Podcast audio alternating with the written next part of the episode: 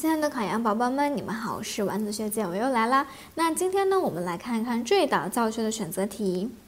为了研究不同教学模式对学生呢代数成绩的一个影响，那三位老师呢分别采用了三种不同的教学模式，只教了三个班的代数课。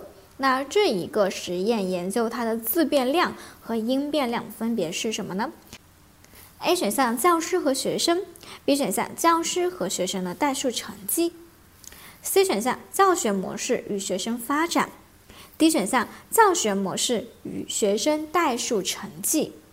那这道题呢，考察的是自变量和因变量，对吧？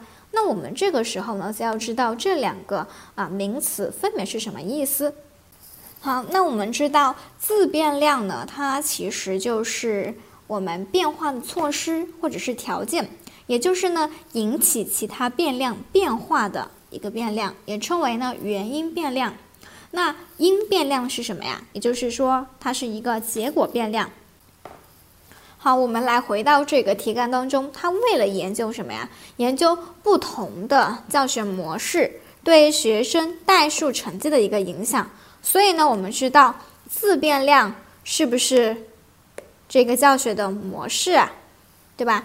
然后呢，这个代数成绩是不是因变量啊？那为什么叫因变量？因自变量而变化的变量，对吧？也就是我们需要研究的这样的一个变量。所以呢，这道题呢应该选择 D 选项。你做对了吗？